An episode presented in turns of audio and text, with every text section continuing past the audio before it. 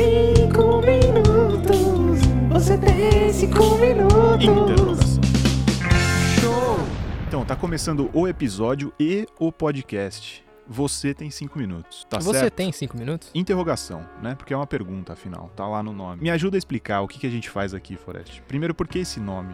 Esse nome vem basicamente de uma pessoa que eu conheço que, quando precisa explicar alguma coisa pra você, ele pergunta se você tem cinco minutos pra ouvir a palavra do Senhor. E pra começar, a dúvida mais comum que eu acho que a gente vai ter. Vai ter só cinco minutos o podcast? Vai ter mais de cinco minutos. Tá certo. Porque sempre que alguém pergunta, você tem cinco minutos, ela não vai falar só cinco minutos. Exatamente, é só uma desculpa pra tomar o seu tempo de maneira inadequada. Exatamente. E pra fazer isso hoje, a gente chamou uma pessoa muito especial. Muito especial, que mora nos nossos corações. Daqui a pouco a gente vai apresentar. Bebe água longe do microfone. Eu tô bebendo longe do seu, é o que importa. Então bebe pra caralho, então. Mó refogado, filho da puta. Esse é o nosso convidado.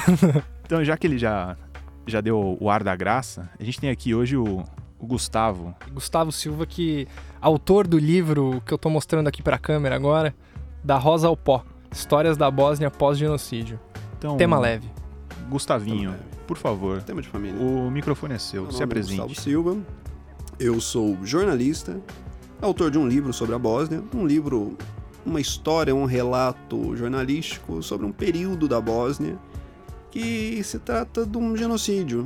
Não é um assunto muito leve, mas eu garanto pra vocês que é um assunto muito bacana e muito, não vou falar divertido, mas ele é muito apaixonante de se falar a respeito. Então, antes de começar a nossa conversa gostosa sobre genocídio, é, vamos se conhecer um pouquinho melhor, né? Pro nosso ouvinte. com- Vamos se conhecer. Vamos nos conhecer-nos. Eu vou fazer uma perguntinha para vocês que eu pensei ontem sobre essa perguntinha. Por favor. O cenário é o seguinte: vocês são detentos condenados ao corredor da morte. Posso ser o cara da espera do milagre? Vamos, vamos voltar para a perguntinha. Vamos voltar para a perguntinha. A Vamos voltar bizarra do pergunta. pra- Então somos todos detentos condenados ao corredor da morte e a gente tem aquele direito da última refeição. Eu queria saber de vocês o que vocês pediriam. Ó, enquanto vocês pensam, eu já vou falar a minha. Isso eu é- o cara faz a pergunta pra ele mesmo responder. Vou dar um, um padrão aqui de refeição, mas vocês fiquem à vontade para diferir. É, eu pediria uma porção de frango a passarinho, seguido pela lasanha da minha mãe. Hum. E de sobremesa, uma tortinha de maçã do McDonald's. Mas a lasanha da tua mãe provavelmente não ia estar gostosa, porque sua mãe ia ter que cozinhar a lasanha sabendo que era a sua última refeição e que você ia morrer depois disso. Ou sentido? ela ia caprichar muito, porque ia ser a última lasanha que Ela ia ia ser temperada vida. com as lágrimas da sua mãe, essa lasanha. Pensa nisso. Não estraga a minha última refeição, por favor. E os caras falam que genocídio é pesado. Tá certo. tá certo. É, a minha última refeição. Eu não sei, eu não, eu não sou muito ligado nesse negócio assim De de. comida? de comida. Eu, eu gosto de comer. Eu gosto de comer, mas eu, eu pessoa de gosto simples, assim. Eu, Um queijinho com queijo, então? eu acho que eu pedi uma pizza. Uma pizza. É uma pizza. Uma pizza do quê? Algum Pizza sabor de marguerita. Pizza de marguerita. Marguerita, É. realmente ele precisava morrer, né? É. Aqui jaz uma pessoa que não fazia falta. É. Ah, eu. Eu pedi a pizza de marguerita da pizzaria perto de casa, que é muito boa. Entendi. Bem frustrante essa Bem resposta. frustrante, bem frustrante. Eu sou uma pessoa frustrante. Talvez eu iria pelo outro extremo, então. Foie Não, eu vou, vou fazer aqui um parênteses falar sobre mim também, porque eu adoro falar sobre mim. a gente chamou aqui pra isso. Exatamente. Não, eu, eu também calhou de ser, depois de genocídio e tudo mais, eu né, continuei trabalhando como jornalista. E pouco tempo atrás eu estava trabalhando como editor de um site de lifestyle.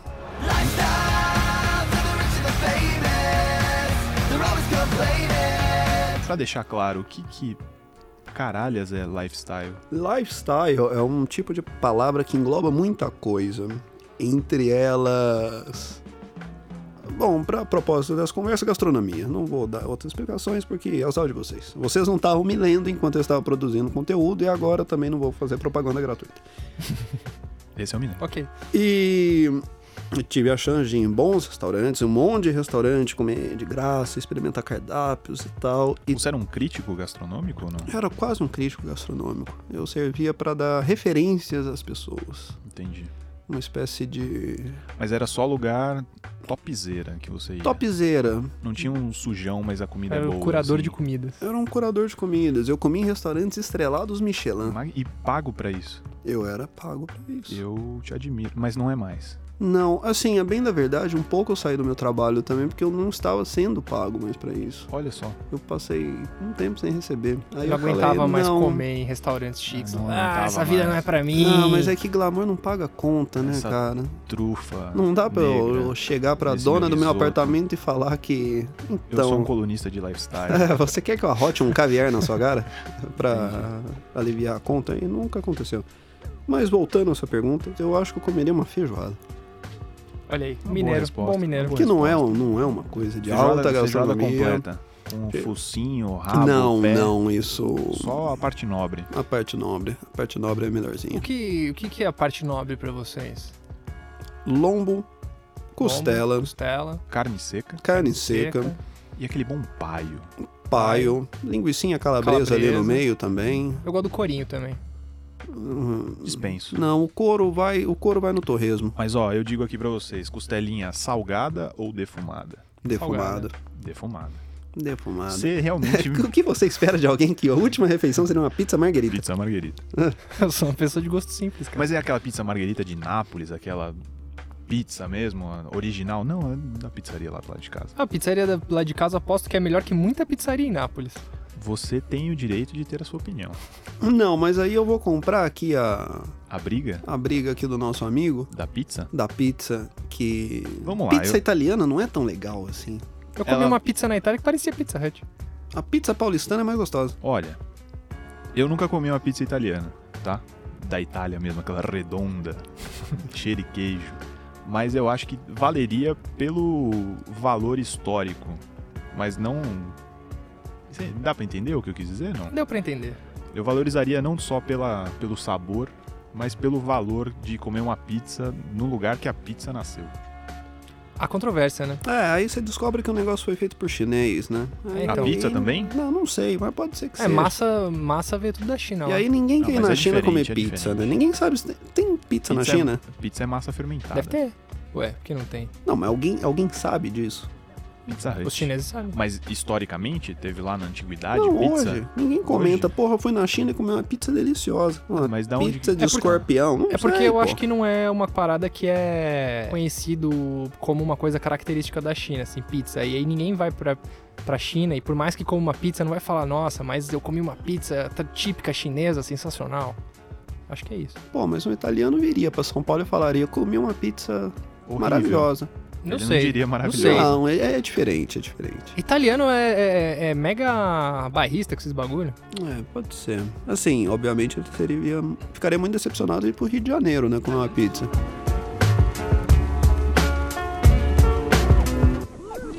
Nesta segunda-feira, uma caravana de ajuda da ONU conseguiu retirar mais de 2.300 crianças e mulheres muçulmanas da cidade de Srebrenica. Vamos, vamos começar a falar da, da parte, parte gostosa que a gente veio falar aqui. Então, por onde começamos, Forest? Começamos, eu acho que a primeira pergunta aí que eu. Quando eu li o seu livro, eu fiquei imaginando é da onde veio essa vontade de saber mais sobre esse assunto, de, de ir até a Bósnia e buscar esses relatos dessas pessoas, né?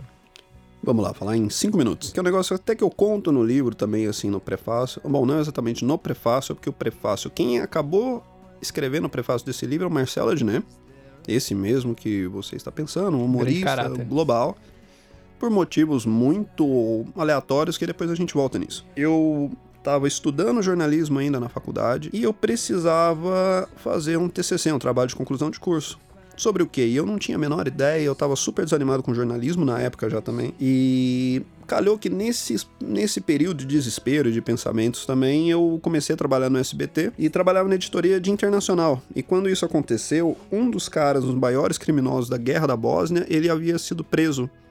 E era um cara que, entre os vários crimes que ele cometeu, o que mais se destacava era um negócio chamado Massacre de Srebrenica, que é uma cidade no leste da Bósnia, uma cidade super pequenininha, que durante a guerra, guerra da Bósnia que durou de 92 a 95, quase no fim da guerra, esse cara, ele comandou um massacre que mais de 7 mil homens e crianças foram mortos. E esse assunto tinha voltado, assim, pra imprensa justamente por esse cara ter sido preso. E aquilo, né, estágio, você trabalha uma parte, outra parte nem tanto. Ah, vamos lá dar uma olhada, o que que é isso? Aí eu comecei a pesquisar, pô, esse assunto é interessante, pá, não sei o quê. E fiquei com aquilo na cabeça. E até que chegou o momento de, bom, preciso definir um tema, nada melhor apareceu, eu, pô, vou pra Bósnia. Comprei passagem e passei quase um mês na Bósnia. Chegando lá na Bósnia, eu tinha um pré-roteiro, assim, né? Fui nas maiores cidades, é, fui pra Sarajevo, que é a capital. Fui numa cidade também chamada Mostar, que é uma das principais cidades da Bósnia, um grande ponto turístico hoje em dia, principalmente. Uma cidade mais ao norte da Bósnia, que tem uma divisão, assim, um parêntese rápido, a Bósnia é dividida em três etnias principais, que são os croatas, os sérvios e os bósnios muçulmanos. E tem uma cidade que é a capital administrativa dos bósnios sérvios, e eu também fui para lá para saber como é que era a diferença né, disso para o resto do país. E enfim, também, claro, fui para essa cidade de Srebrenica. E o que eu quis fazer era calhar minha viagem junto com a data que eles celebram. Bom, celebrar eu acho que é um termo muito Ah, mas é, de certa lembram, forma é né? isso mesmo. ruim, né? Mas Ah. eles lembram esse massacre, esse episódio de genocídio sempre no dia 11 de julho. E eu queria que nesse dia 11 de julho de 2009 eu estivesse no lugar para acompanhar, que rola uma grande um grande cerimonial assim e pessoas são enterradas também, que foram enterradas em valas coletivas. Então as ossadas das pessoas são descobertas, são reunidas e as pessoas vão sendo enterradas ano a ano nesse cerimonial. lendo o, o livro, eu, eu percebi uma coisa assim, relacionada ao estilo da escrita e tal. É uma coisa muito particular sua, assim, né? Então, é, lendo o livro, acho que dá a impressão que a gente tá ouvindo você falar, né? Enquanto lê o livro, assim, que é muito próprio do seu estilo. E aí, eu, eu- a minha dúvida era a seguinte, assim, existe um termo, né? Você que é jornalista aqui vai saber melhor que eu, mas que é essa coisa do jornalismo gonzo, assim que tem o Hunter Thompson, que é o cara do Medo e Delírio em Las Vegas, é, o que foi, sei lá, o criador desse estilo, não sei se de fato é o criador, mas um expoente desse estilo. E eu queria saber se isso te inspira de alguma maneira, assim, esse jornalismo de você meio que ir de cabeça nas coisas e, e fazer quase um diário de viagem. É, o jornalismo gonzo, ele vale frisar assim que ele é muito disso, né? Um jornalismo de experiência, que é aquilo que a pessoa vai vai pro, vai pro campo e vive tudo aquilo mesmo de fato. No caso do Hunter Thompson também tem um, né, como Medo e Delírio em Las Vegas, ele é escrito assim, ele é escrito sobre muita droga, né? Então tem muita coisa ali também que tem muito, muito tom literário, de fato, um tom ficcional até certas coisas ali não são exatamente um relato 100% da realidade. Mas é, é um baita negócio gostoso de se ler. E eu acho que, assim, todo o trabalho, ainda mais de um tema tão difícil que a princípio não desperta a atenção das pessoas, ele tem que ser bem escrito. E bem escrito, uma questão de estilo, assim, ele tem que chamar a atenção das pessoas, ele tem que provocar e tem que fazer as pessoas quererem chegar até o fim. Não adianta você colocar, fazer um calhamaço de informações e elas não serem transportadas ali pro livro, para as páginas, de uma forma interessante. Isso é chato, ninguém chega ao final e assim. é, eu tentei escrever um livro que eu gostasse de ler também. Eu acho que o trabalho de jornalista, principalmente assim para grandes reportagens, ele tem que ser pautado muito em cima do que o próprio jornalista gosta. Se você faz, escreve um negócio que você não tem saco de ler até o fim de novo, é, não espere que seu leitor faça a mesma coisa. Porque, enfim, se o pai acha o filho feio, pode crer que as outras pessoas também vão achar ele muito pior, sabe? Porque pai nenhum acha o filho feio. Por que, que você acha que fica mais fácil, assim, fica mais atraente? É só por ter quase uma narrativa ali? Ou é só por não ser, sei lá, ler um livro quase didático de história, de ter só dados e mais dados? É muito por isso, e assim, modéstia à parte, eu acho que é um caminho, que foi um caminho acertado, muito pelo que o mundo se tornou hoje, né? Que hoje é aquele negócio que a gente vive, a gente quer comprar experiências. Eu acho que sempre a gente vive numa era de influencers, por exemplo, que são pessoas que as outras se identificam porque elas se sentem parte daquilo, daquilo que as pessoas estão vivendo. Eu vinha pensando isso, né? Pô, eu acho que é, é interesse das pessoas saberem o que está acontecendo, terem os fatos, mas também se sentirem um pouco ali. said, Hey Joe, take a walk on the wild side.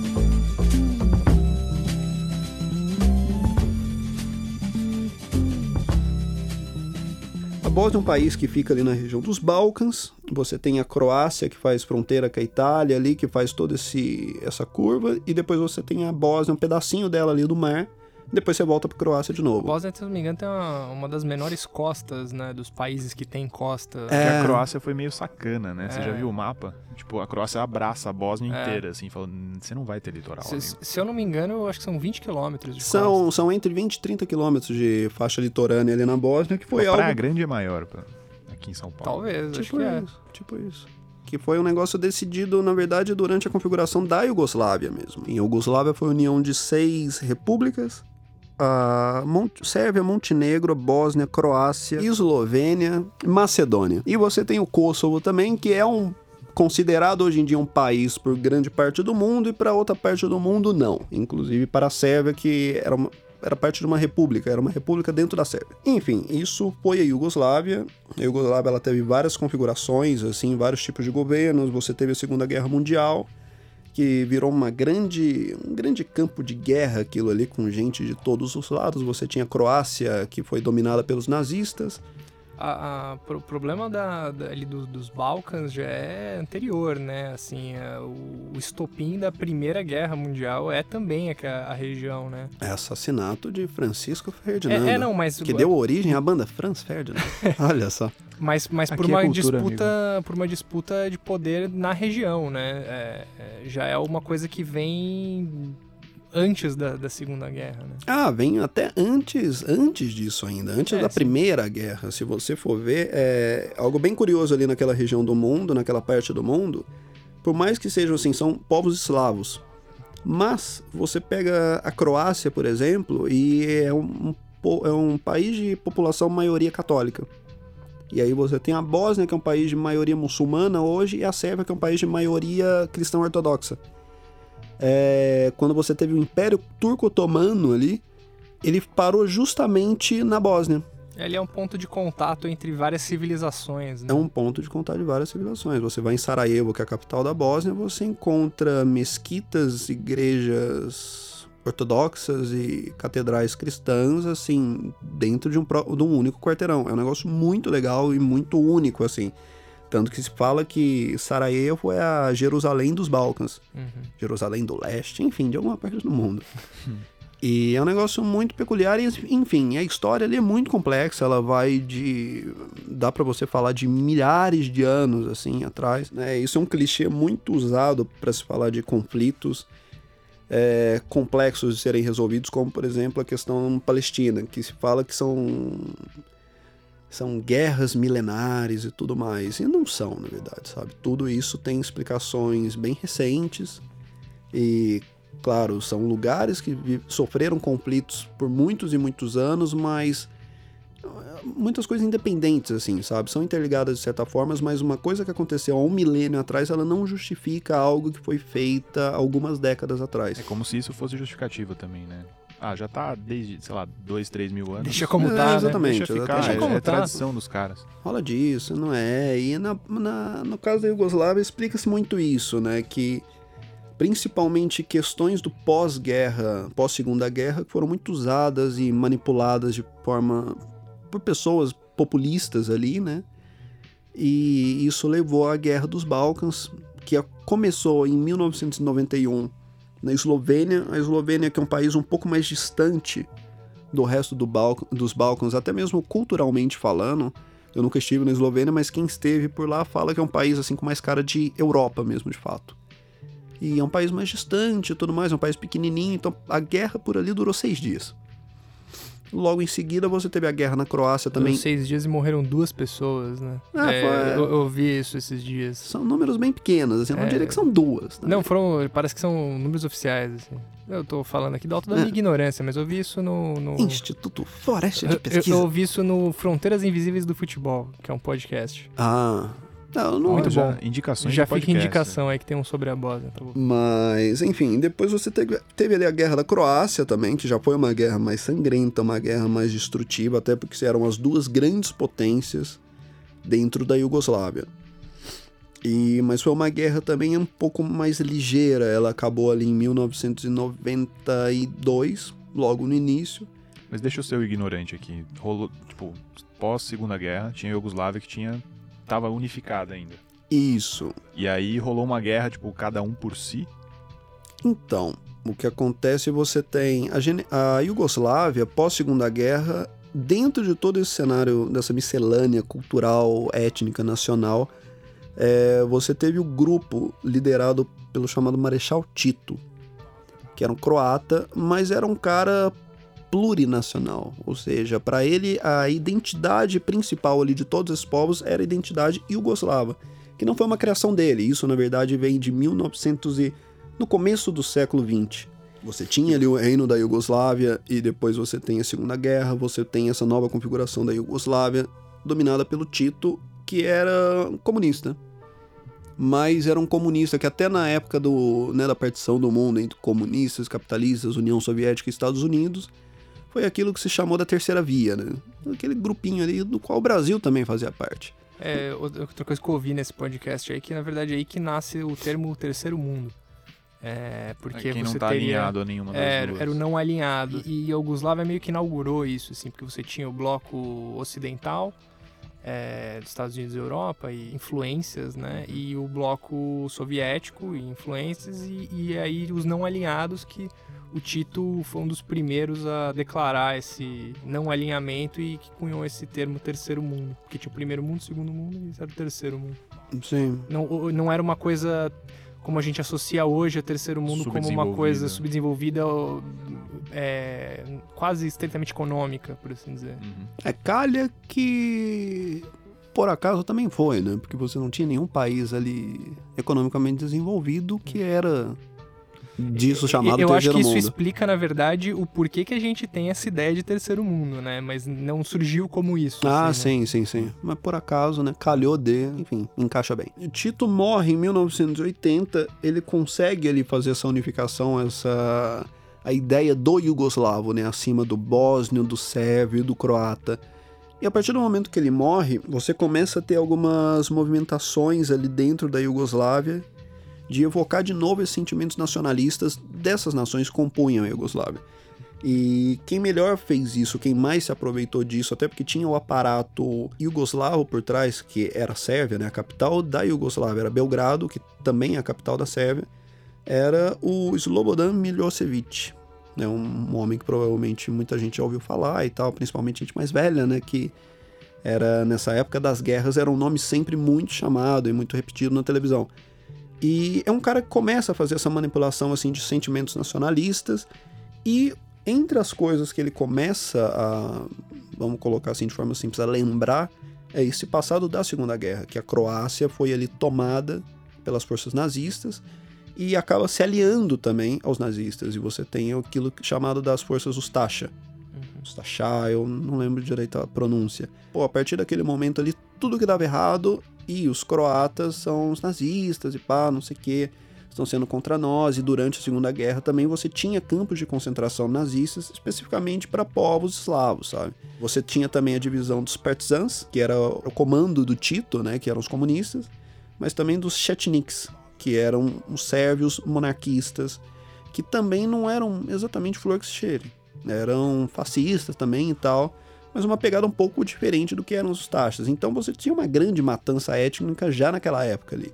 Isso foi sendo relembrado e, e chegou no momento em 1990, que principalmente por motivos econômicos, né, Iugoslávia já não vinha bem já, e aí foi aquilo de, pô, talvez separados sejamos melhores. E assim, país por país, a Iugoslávia foi sucumbindo, ela foi desmembrando, começou com a Eslovênia, foi o primeiro país a pedir independência, a declarar independência.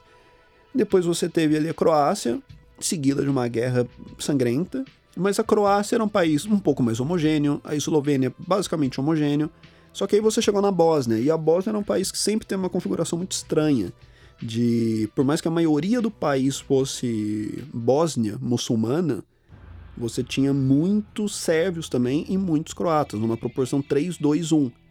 Então, pô, quando aquele negócio ele começou a estourar, e agora, né? Os croatas são o quê? São bósnios ou são croatas? Qual é a identidade principal deles? Mesma coisa para os sérvios. E aí você tinha ali, bom, os sérvios podem ir para a Sérvia, os, os croatas podem ir para a Croácia. E os bósnios? né? Ficam onde exatamente nesse meio, nesse meio do caminho?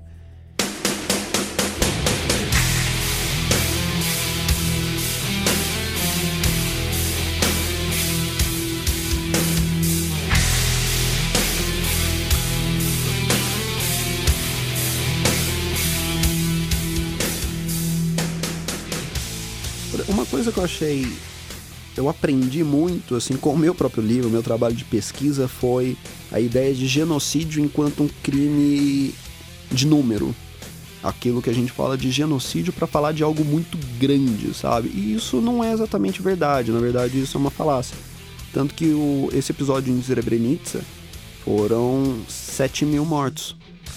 O que, se a gente for pensar, por exemplo, o Holocausto, em comparação que também é o, o termo genocídio, ele, ele nasce após o Holocausto, né? É meio que a gente pensa automaticamente quando se fala em genocídio. né? Exatamente. E não tem nada a ver, sabe? O genocídio ele é um tipo de crime que ele é motivado, assim, em português, claro, não exatamente pelos atos das pessoas que estão sendo mortas, mas sim por quem elas são. Pela natureza dela, né? Sei lá, etnia, seja religião, É, seja alguma coisa assim. Isso, isso é um negócio que está tipificado, na, tem, existe uma convenção do genocídio que ela vem de em 1948 e crime de genocídio ela está associado a pessoas que são mortas em grupos ou individualmente por motivos de etnia, religião, nacionalidade. Eu penso muito já, sei lá, automaticamente em limpeza étnica. É, eu, eu penso nisso também. É, a limpeza étnica, ela, isso foi algo que ela vem um pouco da guerra da Bósnia, que o durante a guerra também uma das consequências da guerra foram de forças de exército ou paramilitares que invadiam lugares que tinham uma divisão étnica e criaram uma homogeneização étnica de lugares que antes eram misturados. Então, assim, aí tanto a expulsão de pessoas ou a morte mesmo, o assassinato das pessoas, como também a destruição de símbolos culturais, né? No caso da Bósnia, por exemplo, que a cultura, a etnia está muito associada à religião também. Eu acho que fica mais claro para todo mundo entender o que, que é o genocídio, assim, enquanto não um crime de números, mas um crime de intenção, é no, no que aconteceu em Ruanda, né? Que todo mundo, eu acho que já assistiu o Hotel Ruanda, que fez um baita sucesso. E em algum momento ali do filme descreve-se assim que a etnia rival, vamos colocar desse jeito, você tem que ver como baratas. É a desumanização da pessoa. E, e quando isso acontece, fica fácil, né, de você de você cometer um crime. E essa é a grande questão do genocídio, que são são traços que eles não podem ser eliminados de uma pessoa, sabe? Discute-se um pouco a questão da religião, que faz parte também do crime de genocídio, está tipificado ali. Mas religião é uma parte super importante de muita gente e isso é parte da vida, sabe? Na época foi considerado, hoje em dia pode-se ter uma discussão de novo sobre isso. Mas enfim, é, tanto que você tem na Bósnia que é o bósnio muçulmano, sabe? Isso ficou. Hoje em dia chama-se bosníaque, mas é o bósnio muçulmano que a, a religião está completamente associado à etnia. É, eu acho que em geral a religião ela tá muito associada à etnia, né? Isso é uma coisa que ela começa a desvincular, assim, recentemente, assim, historicamente, né? Porque em geral religião tá associado à etnia. É, é que a discussão que se tinha, na verdade, era que religião é algo que você pode mudar. Sim. Ah, mas pra muita gente não, né? Exatamente. Então, e você tem esse contraponto, mas enfim, é algo discutível. Agora, você não pode mudar nunca a sua etnia, porque se você nasceu num grupo étnico, você vai morrer nesse grupo étnico. Então, é aquilo que não tem nada que você possa fazer para se salvar desse crime, entre muitas aspas, que você comete ao ser morto por, por conta de um genocídio. Entende? É porque, em geral, tem muitos grupos étnicos que eles estão reunidos como grupos étnicos por conta de religião, né? É o caso do- dos judeus, por exemplo, né? Sim. É, Eu acho o que não, não sei, posso estar falando uma merda gigantesca agora, mas delimitar judeu como um grupo étnico, eu acho que já não é certo, né? Porque você não Então, tem é muito uma- difícil isso. Eu não, sei- eu não sei, uma eu já genealogia achei isso, ali. mas eu- Talvez há muito tempo atrás você tivesse tido alguma coisa assim, um grupo homogêneo de É. etnia mesmo, mas acho que hoje seria muito difícil. Lá, é um grupo, não sei, cultural, religioso, não sei se Então, etnia é o que, que forma seria... uma etnia, né? Isso que é, É, então. que é complicado, porque você pertence a uma comunidade de alguma maneira ali. Quanto a cultura faz parte da etnia, É, né? Não é, é. só uma coisa biológica. Sim. Onde você traça Sim. o, o corte ali. O que é etnia. né? Né, e um, um desses grupos também que está dentro né, do tipificado do crime de genocídio é, são grupos nacionais também. Uhum. Ou seja, é, imagina você, a gente pensar numa terceira guerra e é mundial, os Estados coisa- Unidos vinham aqui matar todo mundo por ser brasileiro, é sabe? brasileiro. E que é uma coisa que, assim, por exemplo, a gente vive num período de relativa é, Paz. paz e estabilidade de fronteiras, assim, por assim dizer, mas é, mais ou menos. Mas o. É a controvérsia. É, não, a controvérsia, mas assim, Depende já da foi onde, muito né? mais. Mas, por exemplo, é, até a Segunda Guerra Mundial, é, a, a configuração do, do mapa mundo era completamente diferente. Então, você dizer que uma nacionalidade não pode mudar, ela pode, né? Como a gente tá falando aqui. É uma Yugoslávia que virou algumas, alguns países, né? Ah, não, sim. E hoje em dia você também Tudo pode. isso é relativo de alguma maneira. É que o mundo hoje também é muito diferente, né? Do, daquele mundo que emergiu ali da Segunda Guerra Mundial, do fim dela. É de você pensar, por exemplo, a questão de transporte, a Sim. questão, a velocidade das coisas, né?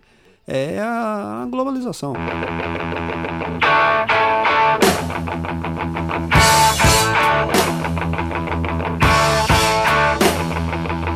Você então decidiu ir pra lá meio na cara e na coragem, assim, comprou passagem e foi, e você tinha uma meta de chegar nessa cerimônia, né? Acontece que meio que por acaso você fez aquela marcha, né? Que é uma marcha.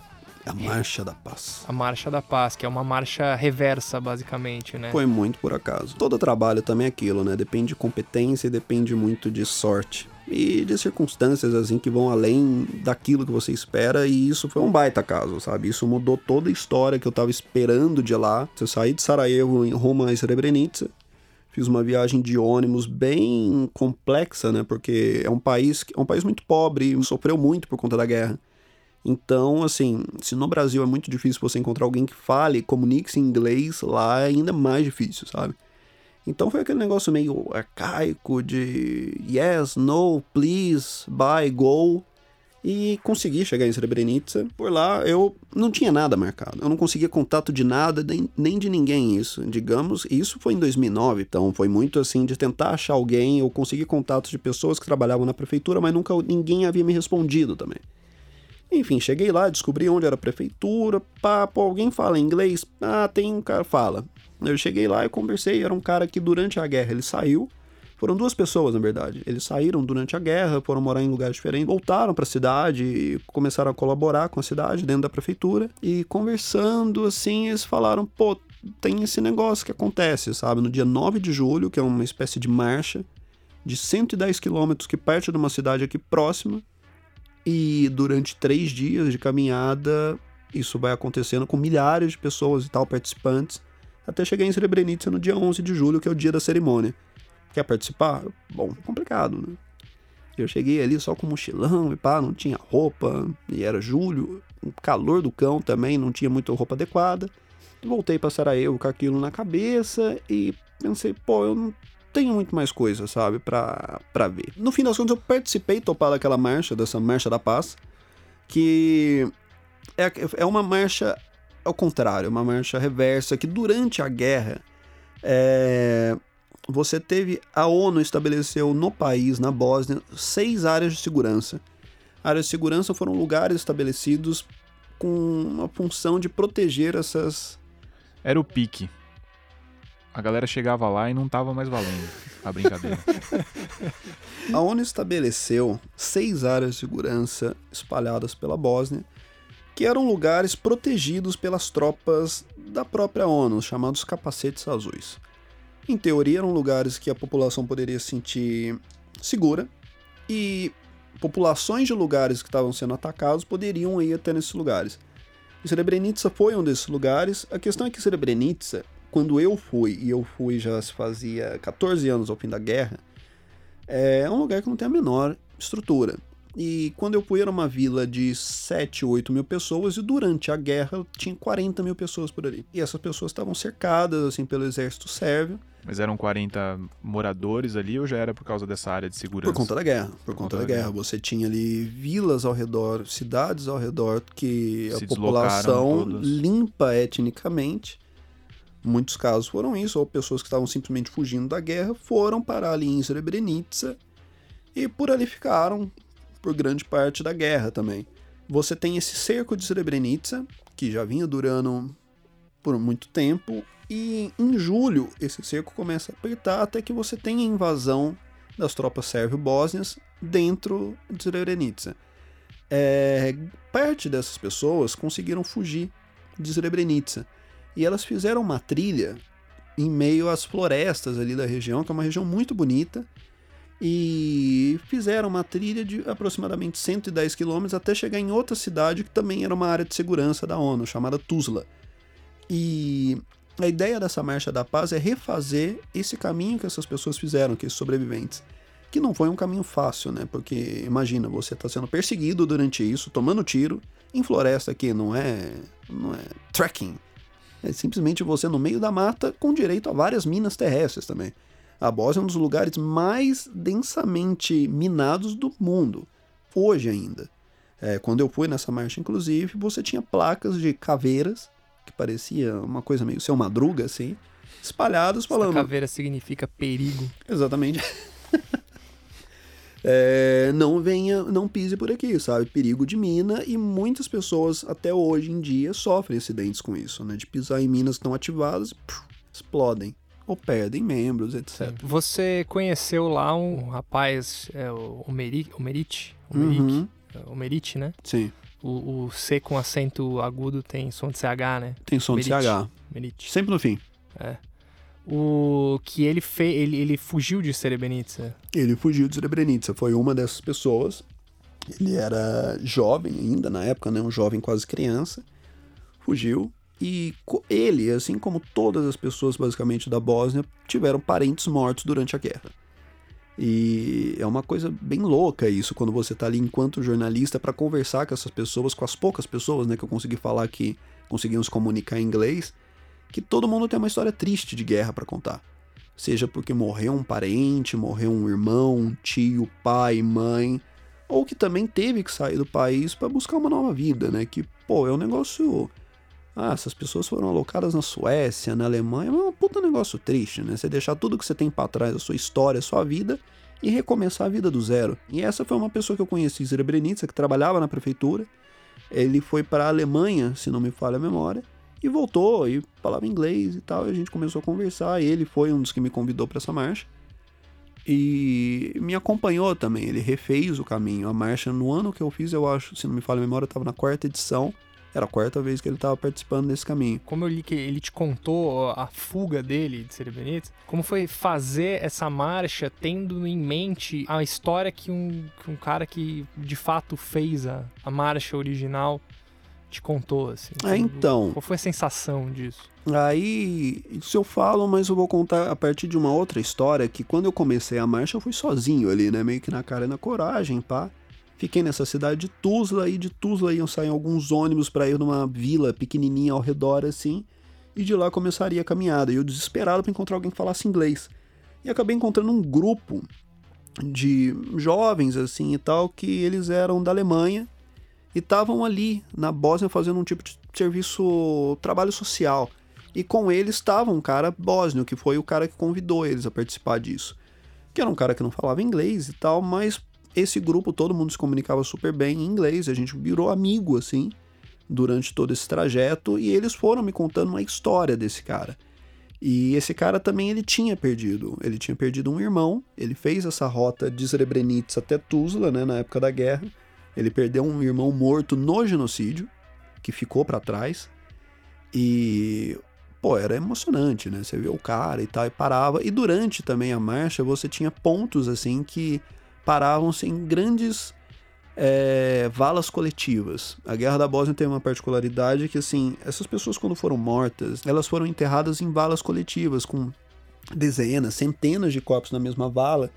Só que ali, para você complicar depois as relações, estabelecer né, crimes após a guerra e culpados, etc., eles começaram a separar essas valas. Então pensa, você cava uma vala, joga ali 100 corpos. E depois você pega aleatoriamente essa vala e começa a desmembrar essas pessoas assim por meio de caminhões, etc. E joga é, os restos mortais dessas pessoas em outra vala coletiva a 30 quilômetros de distância. E ouvi lá uma história, inclusive, de. Eu fui num instituto que eles buscavam esses, esses corpos, nessas ossadas até hoje, e falaram que teve um corpo que eles encontraram ossadas em cinco valas coletivas diferentes.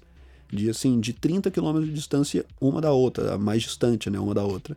Então, pô, é um negócio insano isso, sabe? E os grandes, as grandes valas coletivas, elas são marcadas. E durante essa marcha da paz, a gente passou por algumas delas, e nesse momento todo mundo parava e prestava as homenagens. E não só homenagens, né? Muita gente que participava daquilo ali, pô, perdeu o parente. O negócio era muito pequeno ainda nessa época. Hoje eu acho que ele tá bem maior, mais estruturado e mais conhecido. Mas quem participou da Marcha da Paz quando eu tava, eram basicamente pessoas que tinham perdido os parentes ali, né? Então, pô, era um negócio bem, bem, bem pesado. Era bem pesado. E quando a gente chegou em Srebrenica no dia 10 de julho, é, a gente passou assim, né? Foi nesse cemitério. E você tem uma segunda parte também do memorial, que era onde as tropas da ONU ficavam, que é um grande galpão, assim, funcionava como uma fábrica na época antes da guerra. E virou parte do memorial hoje em dia e tal, intocável, continua igual estava na época da guerra. E, putz, é um, um, clima pesadíssimo, assim, sabe? E é muito doido, porque eu não tinha nada a ver com aquilo. E ao mesmo tempo você sente a energia daquele lugar ali, que é uma energia muito pesada. Chegou no dia 11 de julho, que é um evento nacional, é, autoridades ali da região vão para esse para esse memorial, prestar ali solidariedade, etc. Foram mais de 40 mil pessoas no ano que eu fui. E vão chamando né, os nomes das pessoas que esses institutos reencontraram nas ossadas e vão ser enterradas. No ano que eu fui foram 531 pessoas, de um saldo de mais de 7 mil, sabe? Eu não sei qual o número onde ele anda hoje em dia, qual que é a contagem de corpos enterrados. Na época que eu fui estava em 5 mil e pouco. Mas é sempre um negócio muito grandioso, né? E claro que isso, com o tempo, a ideia é que acabe pelo menos em terra dos corpos, né? Que todos sejam encontrados, mas é algo que não acabou até hoje. E aí você pensa que a guerra acabou em 1995, a gente está em 2018. Então, pô, é um baita trabalho, sabe? Um baita trabalho a ser feito.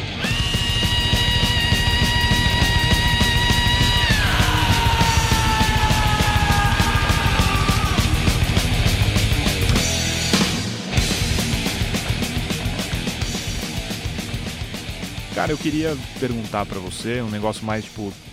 Você falou bastante da experiência quando você tava lá. Como é que foi o esquema lá?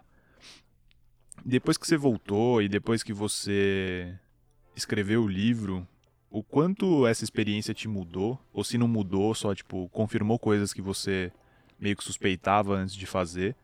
O quanto te impactou essa experiência? Mudou minha vida pra caralho, porque depois disso eu fiquei fissurado nesse negócio de genocídio que é um tipo de negócio que muda uma nação e por várias frentes, né? Você tem o lance nacional, o lance étnico, a guerra, mas você mistura ali também questões econômicas, questões históricas. Um puta negócio, sabe? É um puta trabalho de pesquisa bacana. E eu fiquei apaixonado por esse tema. Pô, genocídio. Tá, eu vou ler mais sobre isso, vou me interessar. E em 2010 eu resolvi ir para Ruanda. E comecei a estudar sobre Ruanda, vi aquela história também nessa pegada de, pô, muita gente não sabe a dimensão exata disso, né? E foi, e foi uma viagem que me mudou ainda mais, que em Ruanda foi um negócio ainda muito mais brutal, eu acho. Porque foi, foi muito rápido e foi muito grande, né? Em termos de números, foram 800 mil pessoas mortas em 100 dias. E tem muito menos visibilidade porque não acontece na Europa, né? Também, também tem isso. Não teve toda essa visibilidade. Também tem aquele negócio. Não teve música do YouTube. Não teve música do YouTube. E tem um lance rústico, né? De. A guerra na Bósnia, as pessoas morriam. Enfim, ficou muito conhecido na época da Bósnia os snipers que fizeram um cerco de Sarajevo. Sarajevo é um grande vale. Aconteceu muito isso, né? De pessoas morrendo e tal. Eu não sabia de onde vinha o tiro. Em Ruanda, o negócio foi um pouco mais embaixo, que eram métodos muito rudimentares, tipo é o facão, né? Aquilo que aparece mesmo em Hotel Ruanda. Que não é um filme exatamente muito bom. Tem um filme chamado. Acho que é Dias em Ruanda, o nome dele em inglês chama Shooting Dogs. É um filme muito mais bárbaro e muito mais pesado, sabe? Muito mais fidedigno ao que de fato aconteceu ali. E quem diz isso não sou só eu, são as próprias pessoas de Ruanda que eu conheci lá. E, pô, é muito brutal, sabe? As pessoas se matando com facão e pá. E em Ruanda você tem memoriais de genocídio também, lugares onde aconteceram grandes matanças por ali. E assim, lugares que, meu, tinha uma escola, uma escola politécnica que tinha lá, num espaço bem grande. Morreram, mataram 60 mil pessoas ali, sabe? E jogaram essas pessoas em valas coletivas por ali mesmo não tiveram toda essa minúcia bósnia, né, de Sérvia, de separarem balas e misturarem corpos e tal. Não, foi tudo ali mesmo no mesmo buraco, em outros buracos próximos, e jogaram cal em cima. E o cal ele não deixa o corpo decompor. E tiraram esses corpos ali depois e fizeram esses memoriais É, esse memorial em específico, ele tem, acho que são 12 casas, casinhas pequenininhas assim, que parte dos corpos que foram encontrados foram colocados nessas casas do jeito que eles foram encontrados, sabe? Na mesma pose, é, cabelo e tal, a roupa, e, meu, desde idosos que você via ali até crianças também, sabe? Coisas ossadas muito pequenas. E aí foi um negócio, porra, pesadíssimo, assim. Parecia um filme de terror, sabe? Porque você não tinha barulho, porque era um lugar muito isolado, né? Não tinha barulho de carro nem nada, tava só a gente. O que você ouvia era respiração e som de mosca. Som de mosca voando, sabe? Puta, Nossa. que barulho, filho da puta aquilo, sabe? Quando você não tá escutando nada e vendo um monte de ossada na frente. Nossa, foi sinistro, foi sinistro pra caralho. E isso foi em 2010, em 2011 eu ainda tava um pouco nessa pira de, meu, vou estudar mais esse negócio. E eu fui fazer um mestrado na Inglaterra em Relações Internacionais. E o tema do meu minha dissertação de mestrado também foi sobre genocídio, só que aí eu fui pro Kurdistão. Kurdistão é uma região ali no Kurdistão iraquiano, né? Porque o Kurdistão em si não existe. É uma nacionalidade, uma etnia que você tem ali no Oriente Médio. Estudei também a época um monte de gente ali que foi morta no período Saddam Hussein e tal. Tem um massacre muito conhecido que é uma cidade chamada Halabja, que as pessoas foram, as pessoas foram mortas gasificadas. Era um crime que não acontecia desde a época da Primeira Guerra Mundial, de usar esse tipo de arma química para matar as pessoas, sabe?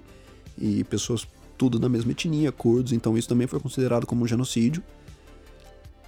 E aí eu tirei um pé um pouco disso, porque eu vi que minha vida tava ficando muito sombria, assim, sabe? Era, tava uma energia muito pesada, de verdade. E aí foi, porra, não, eu leio ainda sobre isso e tal, mas eu prefiro não me aprofundar muito mais que aquilo. Você. Você começa a ver o ser humano de um jeito muito ruim, né, cara? E aí fica meio foda de você viver que. Eu não sou exatamente uma pessoa otimista, mas. E ainda pra cagar em cima, você quer viver à base de genocídio. É, e aí existem pessimismos e pessimismos, né? Tipo, uma coisa é você ser pessimista porque talvez o Bolsonaro seja presidente do Brasil. Outra coisa é você pensar que, porra, todo mundo tá se matando, sabe? E tá se matando nem por aquilo que as pessoas fazem, mas por quem elas são. O que também, por outro lado, ajuda a explicar certos fenômenos cotidianos da vida, sabe? É, e coisas assim do nosso dia a dia mesmo. Você pega, você pega, por exemplo, isso de crimes, homofobia, sabe? Uhum. Pô, se você começa a estudar genocídio, você fica chocado quantas similaridades tem, sabe? Porque é isso também, né? A agressão ao homossexual e tal, ela não decorre daquilo que a pessoa faz, ela decorre daquilo de quem a pessoa é. Uhum. E aí, pô, na hora você já faz o É, link. eu conheço uma coisa parecida. Eu conheço né? uma coisa parecida, mas que acabou de um jeito muito pior, sabe? Era um negócio que eu ia te perguntar, meio que de um jeito otimista, e eu acho que você já me respondeu. Que é um negócio recente, né? Da Bósnia, de Ruanda também.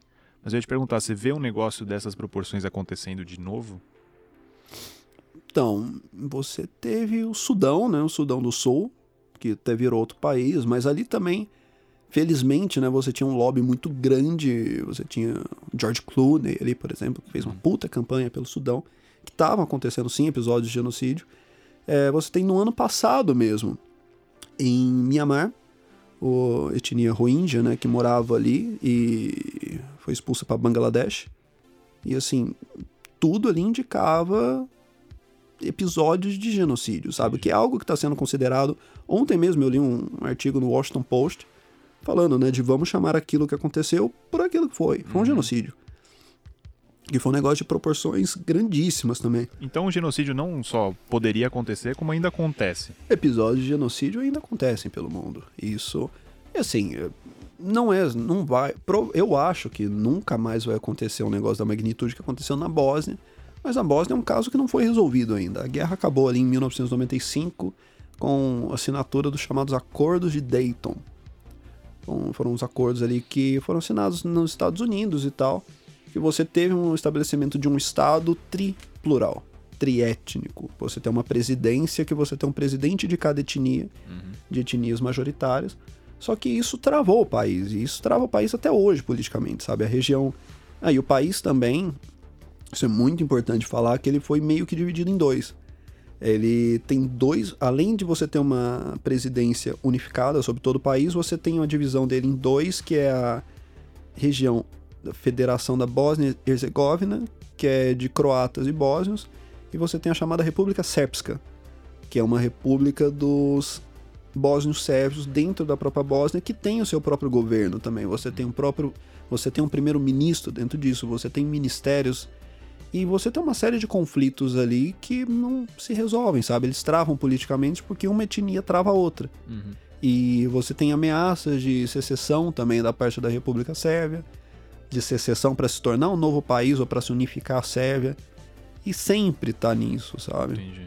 Isso desde o fim da guerra até hoje. E para qualquer pessoa que dá um Google notícia da Bósnia, é...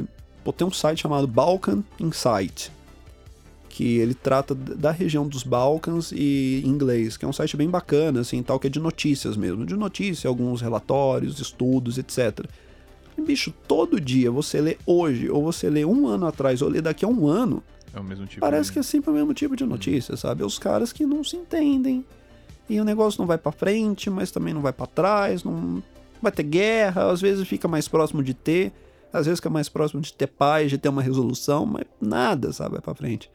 E é uma tristeza, é uma tristeza aquele lugar. E, e é ao mesmo tempo também que é louco, né, a gente pensar isso de você pensar que, pô, senta todo mundo aí e vai pra frente, sabe? Uhum. No fim, vocês são tudo bósnio, mas não, os caras não se veem assim, sabe? O cara que é croata, bósnio-croata, ele se vê como croata.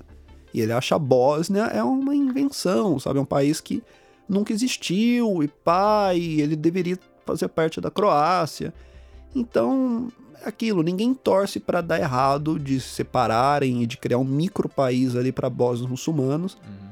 Mas ninguém sabe também qual que é a solução, sabe? Daquela parte do mundo ali. De tipo, quando o negócio vai ficar bom de fato. É... Uma ideia era inserção desse país dentro da União Europeia. Que era aquele tipo do osso pro cachorro, sabe? Do... Se o cachorro colabora, você dá o osso para ele. Então, os países viviam também com essa ambição de, opa, se a gente se comporta e se a gente cumpre uma série de requisitos políticos, econômicos, etc., a gente entra na União Europeia e a vida melhora para todo mundo. melhor. Fica tudo fica melhor para todo mundo. Só que aí a União Europeia virou o que virou também, né? Que hoje em dia você não tá discutindo um aumento da União Europeia, você discute Quem vai sair? quem né? vai sair, quem será o próximo, né? Depois do Reino Unido, ou o Reino Unido vai sair mesmo de fato ou não. Tipo, ninguém sabe o que, que vai acontecer ali. Claro, então, que todos esses lugares menos favorecidos estão ali em stand-by e você criou um vácuo, né? Um vácuo de poder que ele sempre vai ser preenchido por alguma força. E acontece também de a Rússia, que está crescendo muito né, na geopolítica global, enfim, afetando pô, até a eleição dos Estados Unidos, sabe? Os caras também começaram a ficar de olho ali naquela região e tal. Então, a Sérvia, que sempre teve uma aliada muito forte na Rússia, claramente já tá um pouco assim de saco cheio, sabe? Pô, não preciso de União Europeia. Se vocês estão pedindo tudo isso pra mim, é... eu vou ali pro meu amigo, sabe? Fico ali do outro lado e tal. E você tem outras regiões também que estão tomando caminhos parecidos. E você tem a Bósnia que, tipo, não tá indo nem pra Rússia, mas também não tá indo pra União Europeia, não tá indo pra lugar nenhum. Tá indo pro caralho. É, só pra finalizar a questão do livro, Finalizar o livro. é, de onde veio o nome da Rosa ao Pó? Cara, sabe que eu não lembro muito bem, assim?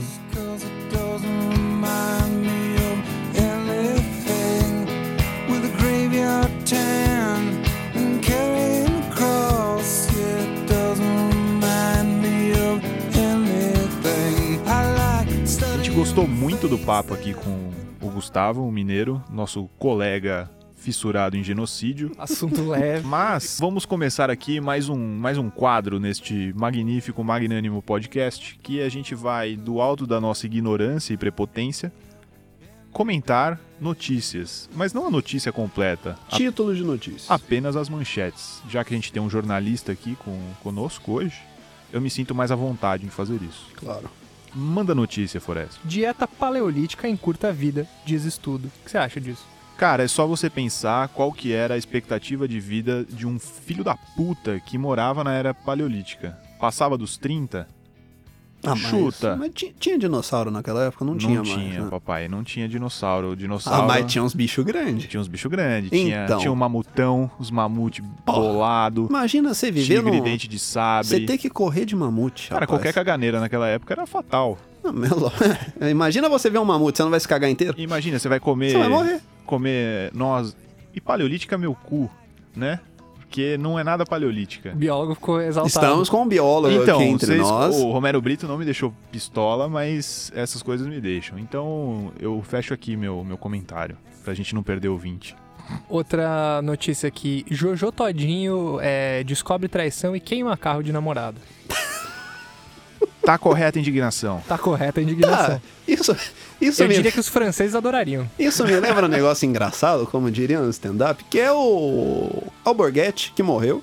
Saudoso Alborguete. Não fala isso, saudoso, porque ele só Não é falava besteira. Não, ele é saudoso, Eu mas... vou me justificar. Não, não, não, eu te entendo. Mas é que aí que tá, o mundo ficou um lugar tão doido que Alborguete a gente sempre encarou como humor. Hoje em dia as Sim. pessoas acham sério. Sim. Hoje em dia tem gente achando Enéas o cara mais bem preparado pra dominar o Brasil se tivesse vivo. Eu vou, Tá vou, errado. vou, vou pe- pegar carona no teu argumento. E eu não sei se era aquilo que a gente já fazia um, um desligamento total ali do que, que era humor, do que, que era sério, qual que era a opinião do cara.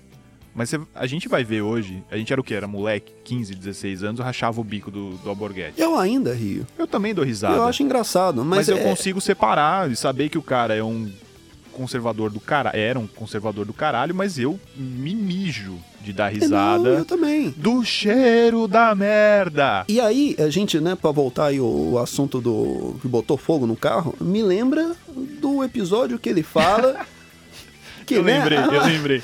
pegou o cacetinho dele, jogou a pó, jogou álcool e acendeu. O pinto do cara explodiu,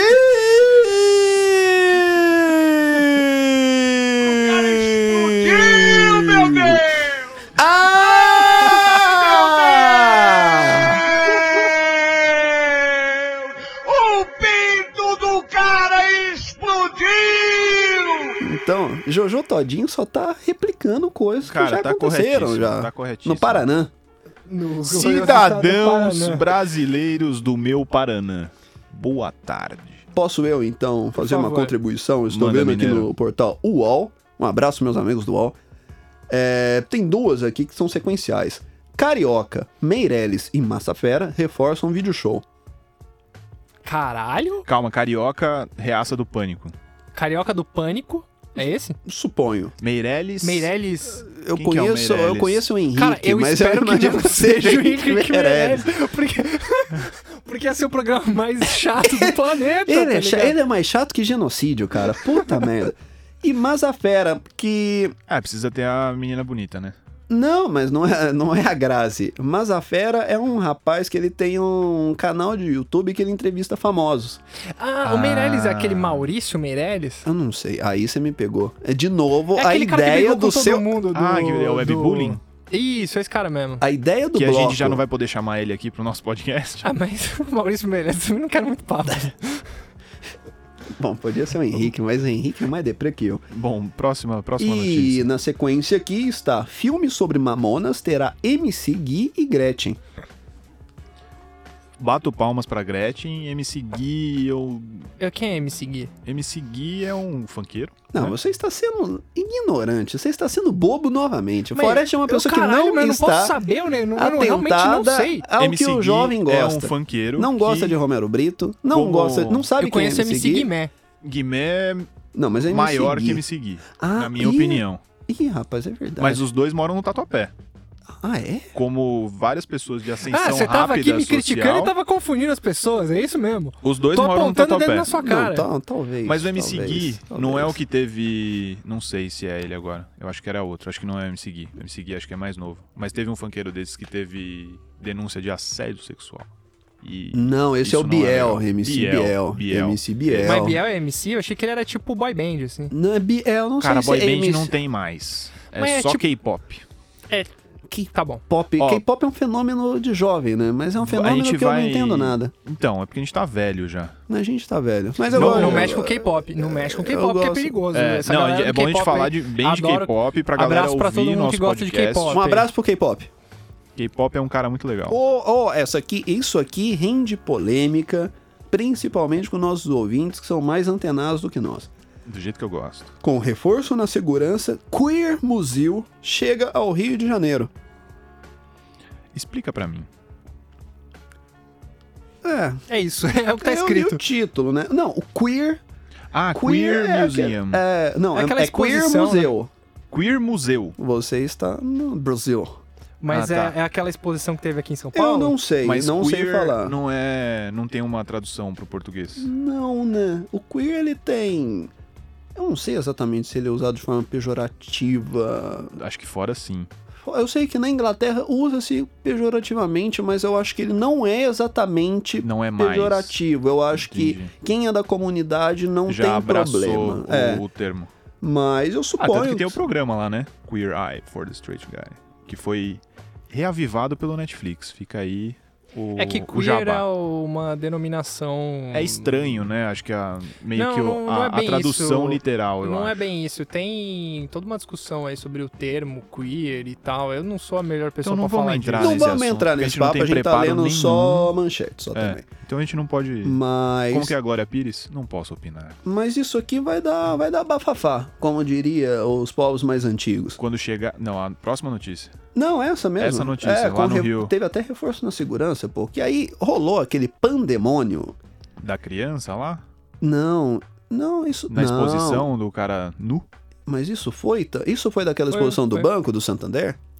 É do Santander? Não lembro se era do Era Santander. do, era do Banco Santander. Que aí a gente viveu, foi um momento tão maluco e simbólico, eu acho, na história brasileira, de que as pessoas no Facebook, que nunca foram no museu, começaram a falar mal de museu comunista, de uma exposição comunista, bancado por um banco comunista. Um banco Oxê. comunista! ah!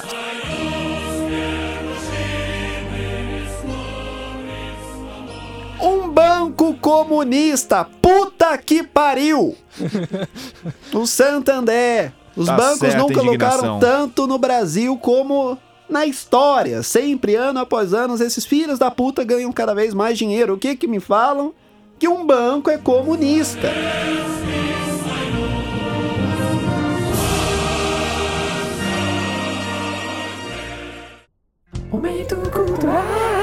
Vamos começar pelo nosso convidado de honra, o primeiro convidado do nosso podcast.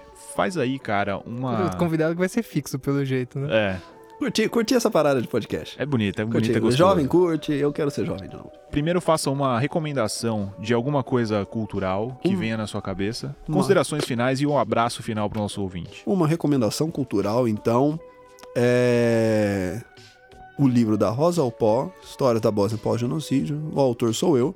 Leiam, é muito legal. Outra coisa também muito boa que já falei por aqui, mas ressalto, é a série El Chapo, de Joaquim Guzmán Loera. Baita traficante. História legal, história legal. Não tô fazendo apologia. Não usem drogas. E queria agradecer aqui a presença de Bom, eu sou, o eu sou convite, né? convidado, né? Mas eu queria agradecer também a presença de vocês, que ficar do lado de vocês me faz uma pessoa melhor. E agradecer o convite também, que dessa forma eu consigo agradecer a presença. Muito obrigado a você, ouvinte. Espero que sua primeira vez tenha sido tão boa quanto a minha. Espero que você volte como eu também. Muito obrigado, Mineiro. Forest, o microfone cultural. é seu.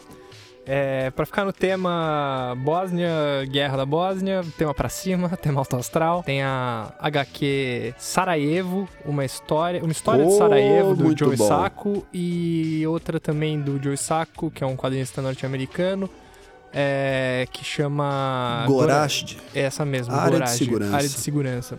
Muito boas.